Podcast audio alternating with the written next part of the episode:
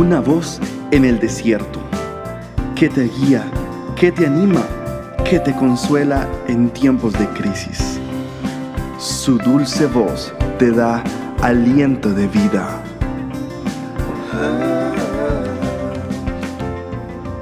Red de Mujeres Embajadoras.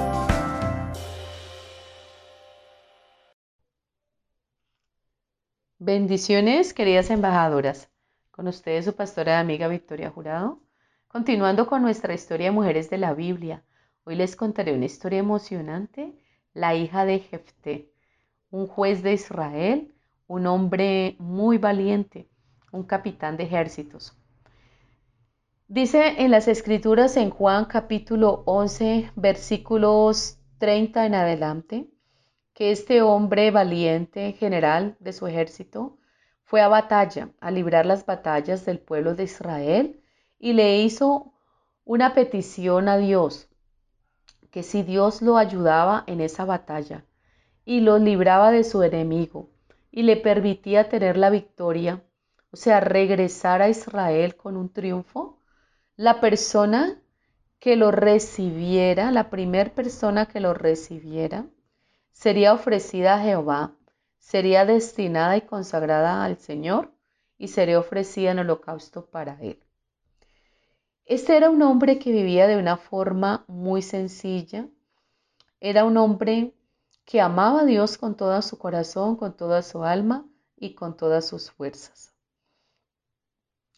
El deber de nosotros los padres es guiar a nuestros hijos siempre para que ellos amen a Dios, conozcan a Dios y respeten a Dios educarlos en la disciplina y la instrucción del Señor y hablarles continuamente del Señor, siempre. Esto lo hacía Jepté con su hija.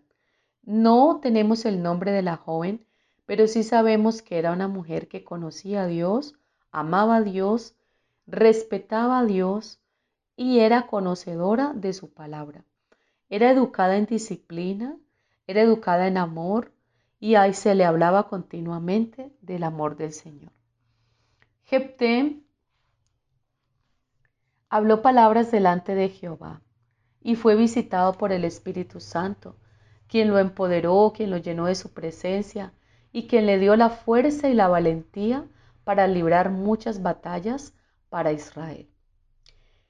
Cuando él estaba en medio de la batalla, él le hizo voto a Jehová Voto es un pacto o compromiso.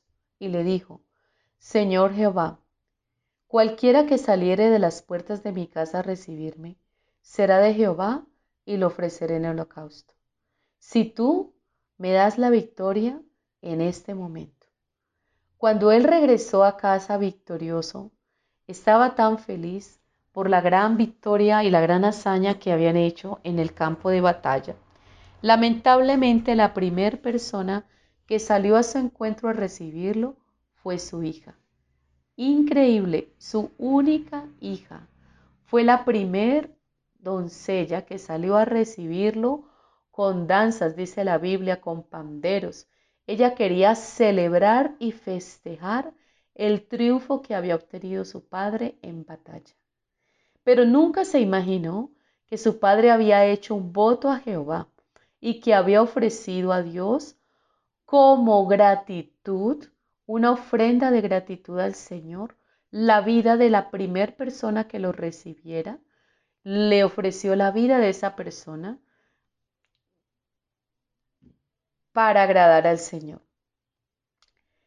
Cuando su padre le explicó a ella qué ocurría, él rasgó sus vestidos y le dijo, he dado mi palabra a Jehová y no podré retractarme de ella.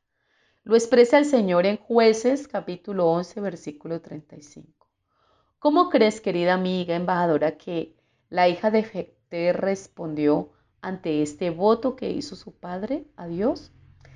Tú podrías decir era una joven, era una doncella, no conocía a un varón, no había tenido relaciones sexuales con nadie, era una muchacha que apenas estaba empezando a vivir, cómo librarla y cómo poder cambiar su destino de ser joven, de ser una esposa, de ser madre, de tener su propio hogar, su propia tienda, de dirigir su propia vida.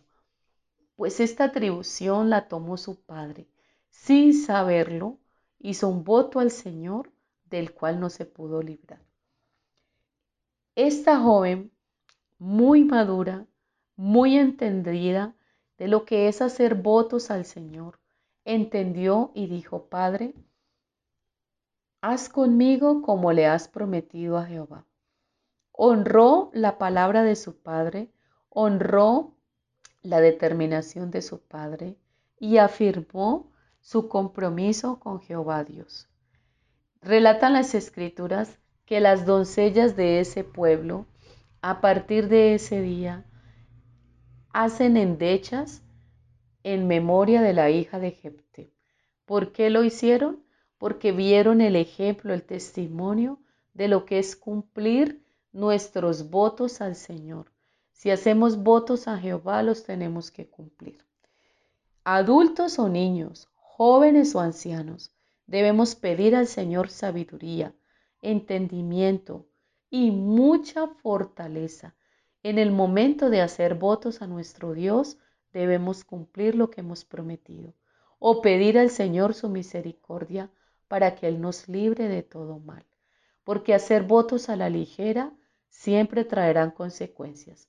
Es mejor pedir sabiduría antes de comprometer nuestra palabra y comprometer nuestros dichos porque si no estamos seguros y, y responder ante los votos o los juramentos que hagamos a Dios, es mejor no hacerlos, dice el Señor en Eclesiastés, y también nos da este testimonio y ejemplo en esta historia que acabamos de relatar. Queridas embajadoras, Dios les bendiga, la paz del Señor las cubra y que Dios siempre nos llene de sabiduría para no hacer votos a la ligera no empeñar nuestra palabra con Dios o con los hombres. Lo que prometemos lo tenemos que cumplir. Bendiciones. Nos puedes ubicar en nuestras redes sociales. Nos ubicas como embajadoras. Bendiciones a todas.